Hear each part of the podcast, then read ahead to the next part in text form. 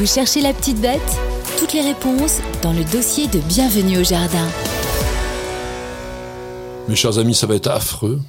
On va parler de choses monstrueusement horribles que tout le monde déteste, mais qui sont tellement importantes au niveau de la nuisance, surtout sur les plantes de la maison, que je pense ça va vous intéresser et on va surtout essayer de vous donner des méthodes pour les éliminer. Je veux parler des cochenilles qui actuellement sont la plaie de M. Roland Motte, ou plutôt de son citronnier. C'est une galère. Je suis à la limite de la dépression. Ah ouais, et, c'est très compliqué de les enlever. Alors j'ai essayé plusieurs méthodes. Elles restent là. Elles sont encore là. C'est sur un citronnier. J'en ai déjà perdu deux l'an dernier à cause de ces petites bêtes-là. J'étais pas assez attentif. Je suis attentif maintenant, mais malgré tout, elles, sont, très présentes. Oui. Alors elles sont là. Sur les citronniers, c'est plutôt des cochenilles à bouclier, c'est-à-dire dans des espèces de pustules un petit peu arrondies. C'est pas des cochenilles farineuses Si, c'est des farineuses. Ah, des farineuses J'ai des farineuses, oui. Ah, mais ça, c'est parce que il fait trop chaud. Dans la serre, à l'extérieur, qui est maintenu hors gel la nuit, donc on a... On a ah, mais t'as chauffé euh, Uniquement la nuit, j'ai réglé de 1h à 5h du matin s'il fait froid. Donc tu vois, ça reste quand même équilibré. Dans la serre, il fait entre, entre 0 et 5 degrés. Alors il faut dire qu'on on assiste vraiment ces dernières années à une recrudescence des attaches de cochenilles.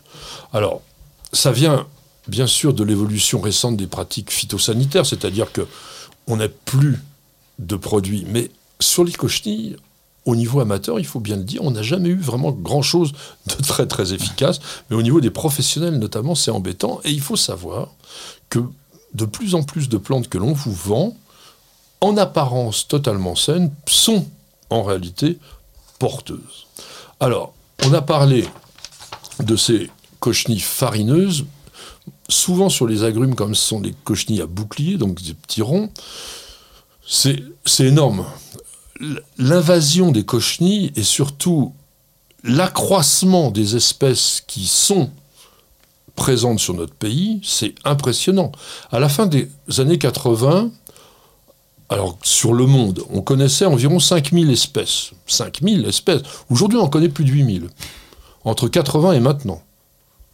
Mais en France, on a 121 espèces. Et il y en a tout le temps. Il y en a deux cette année, deux nouvelles qui sont arrivées cette année en France. Donc, enfin, cette année, pardon.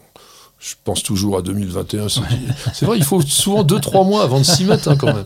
Bon, mais on aura peut-être encore deux autres cette année. Donc ces cochenilles, qui sont des insectes, piqueurs, suceurs, sachant qu'il n'y a que les femelles qui sont méchantes pour nos plantes, les mâles, eux, d'abord, vivent pas très très longtemps et ils se nourrissent complètement d'autre chose.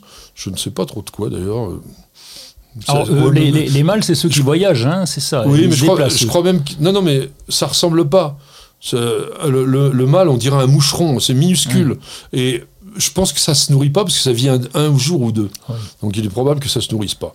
En revanche, les femelles, elles peuvent vivre plusieurs années.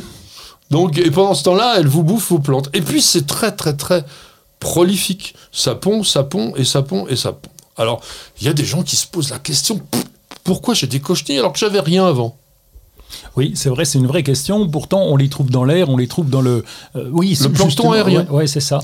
Alors, il faut savoir aussi que les larves, elles, sont mobiles dans une grande partie de leur vie avant qu'elles se fixent. Et elles peuvent être un peu partout sur la plante, donc le vent peut les emporter, bien sûr. Comme c'est minuscule, ça vole. Mais surtout, ça vient souvent tomber sur le poil d'un animal ou les plumes d'un oiseau, et vous imaginez une cochenille minuscule sur un oiseau qui va faire quelques kilomètres, bah, ça se dissémine. Les fourmis aussi sont vraiment des transporteurs de ces cochenilles. Ça vraiment permet la dispersion des espèces. Alors, quelles sont les conditions qui vont favoriser l'apparition et le développement du cochenille. Mais tu, tu, l'as dit, c'est moi, enfin, pour ma part, je les trouve l'hiver sur les plantes d'intérieur. Quand il fait un petit peu plus chaud, l'ambiance est un peu plus sèche, mais il faut de la chaleur quand même. Et il faut de l'humidité. Oui. Ah oui, parce qu'en plus, on vaporise nos plantes d'intérieur. Il faut que l'air, l'air peut être sec et, chaud, mais il faut qu'il y ait un peu d'humidité sur les plantes elles-mêmes. Et ça, ça aide. Donc, si vous avez des endroits qui sont un peu confinés. Et c'est vrai qu'en cette saison, c'est difficile d'ouvrir la serre, de laisser le grand vent euh, passer, etc. On veut faire l'inverse. Et bien dans ces cas-là, c'est extrêmement favorable. Faites attention aussi aux fourmis, parce que vous en avez plein qui vivent en commensalisme avec la cochenille, parce qu'elles se nourrissent de leur miel-là, comme elles font des pucerons, et elles vont faire en sorte que leur cheptel de cochenille, ben, elles puissent les garder. Donc souvent, on me dit oh oui, vous avez fait une vidéo sur comment éliminer les cochenilles avec de la terre de diatomée, c'est scandaleux. Mais les fourmis, elles peuvent poser des problèmes. Alors, on ne veut pas euh, éradiquer les fourmis, mais il faut contrôler tout ce petit monde-là pour que nos cultures restent vraiment bien en place. Et puis, dernière chose, ça, ça va bien sûr dans le sens de Roland, les cochenilles sont des ravageurs de faiblesse. Il faut, quand les plantes sont stressées, quand elles ne sont pas dans les conditions idéales de leur développement, bah, elles sont plus facilement attaquées, tout simplement. C'est d'ailleurs surprenant, tu vois, dans, notre serre, nous avons trois agrumes, il n'y en a qu'une qui est touchée, et les autres n'ont absolument rien.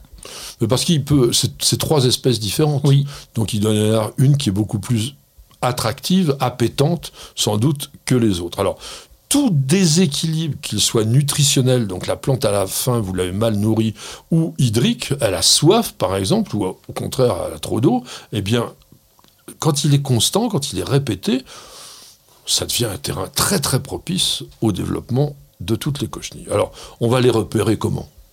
Bah, D'abord, on les voit. Le côté, le côté collant, qui est déjà le premier effet sur les feuilles, ça, ça c'est impressionnant. Ça peut, être des, ça peut être des pucerons, ça peut être des trips, ça, voilà, ça peut être tous les insectes piqueurs-suceurs font des là. En général, en hiver, c'est souvent la cochenille. les pucerons, ils dorment, on ne les voit pas. les, aleurodes, attends, non, non, non, Ah oui, il y a l'eurode, c'est vrai. Les, les aleurodes, on les voit beaucoup. Vous savez, c'est les petites mouches blanches qui sont sous la face inférieure des feuilles. Ça fait beaucoup de miel là aussi, hein, donc faut se méfier. Mais bon, les amas, on va dire des espèces de amas cotonneux. Oui. Hein, c'est les cochenilles farineuses. Et puis, comme je vous disais, donc ces espèces de petites coques, des carapaces, comme des petits boucliers qui sont. Alors là, on n'est pas sur les cochenilles souvent sur les feuilles. Il y en a sur les feuilles, mais c'est souvent plutôt le long de la nervure principale et sur les très jeunes tiges. On a beaucoup de, ces cochenilles-là. Sur le limbe lui-même, beaucoup moins. Rarement. Et puis on a la fumagine après qui va nous permettre de repérer. Ça, c'est pareil sur mm. tous les insectes piqueurs-suceurs. Et la fumagine, moi, je la vois souvent plus avec les trips notamment, parce que là, c'est vraiment terrible. Alors, je vous disais que ça pond beaucoup et c'est 300 à 500 œufs, hein, une femelle. Hein. Euh, alors, quels sont les dégâts?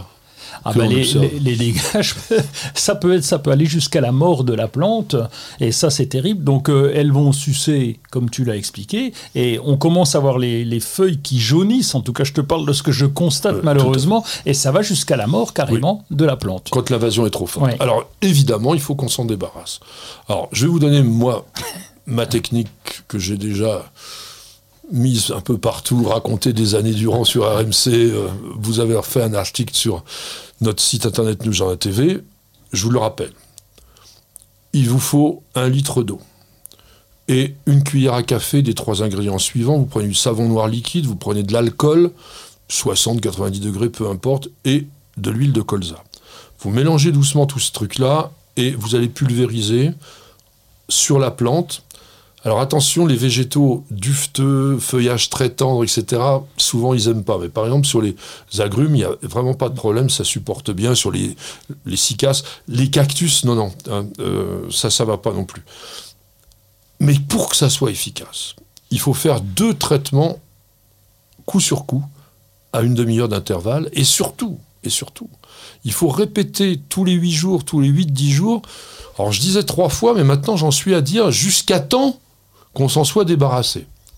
Alors après, on m'a déjà écrit en disant oui, j'ai fait votre traitement, mais elles sont toujours là. Bah oui, elles sont toujours là. Alors, les cochenilles farineuses, elles, elles vont disparaître parce que ça va vraiment les avoir éliminées, elles vont tomber. Les cochenilles à bouclier, bah très souvent, vous avez l'impression qu'elles sont toujours là parce que le bouclier, lui, est collé et la cochenille qui est en dessous, elle, en revanche, elle est morte. Donc c'est plutôt les dégâts qui vont s'arrêter, mais la cochenille, elle, elle peut rester. Alors, je voudrais quand même, parce que je sais que Roland, même ce genre de traitement, il n'aime pas trop faire, qu'on parle de quelques solutions complètement bio, à savoir des auxiliaires. Alors oui, auxiliaires. Pendant l'été, je veux bien le croire. Par contre, l'hiver, pour les trouver, c'est compliqué. On Et puis, parle ça marche de... pas. Et puis la larve de chrysope, par exemple, ou euh, Cryptolemus, qui est une petite coccinelle. Mais la difficulté, c'est de les faire venir, puisque souvent on les trouve sur Internet, ou on va les trouver en transport par la jardinerie du coin. Et l'hiver, euh, ça se transporte euh, plutôt mal. Ça se transporte mal et puis leur action, elle se fait entre 15 et 30 degrés, donc plutôt quand il fait très chaud, enfin plutôt assez chaud. Donc la chrysope, c'est pas le plus efficace parce que c'est seulement les larves de chrysope qui sont efficaces et elles sont polyphages. Elles vont manger plutôt les pucerons d'abord, s'il y en a, et les cochenilles après. Cryptolemus montrouseri, ça c'est très très efficace. Ça peut être contestable parce que c'est une cochenille australienne. Donc est-ce que c'est vraiment très bien d'introduire un insecte Oui, bah, oui. c'est une coccinelle mangeuse de coccinelle. De, de- de- de- Une coccinelle Cochine. mangeuse de cochenilles. J'y arriverai pas, tant pis, merci beaucoup. Et puis, et puis on peut compléter l'action, j'aime mieux dire Cryptolemus montrousiri, j'y arrive plus facilement, avec Leptomaxis dactylopi. C'est un hyménoptère, lui. Alors c'est une horreur, parce qu'il va pondre à l'intérieur même de la cochenille, et sa larve va manger la cochenille par l'intérieur.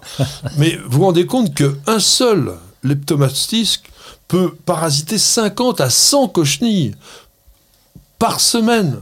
Donc, comme il vit- à peu près trois semaines, mais il lui faut une température de 24 degrés. C'est ça le petit problème que l'on pouvait dire avec les cochenilles. Donc, regardez bien News Journal TV. On a deux vidéos, une avec mon fameux anti-cochenille Miu Miu, une autre justement avec des auxiliaires, et ça vous donnera certainement envie de les éliminer.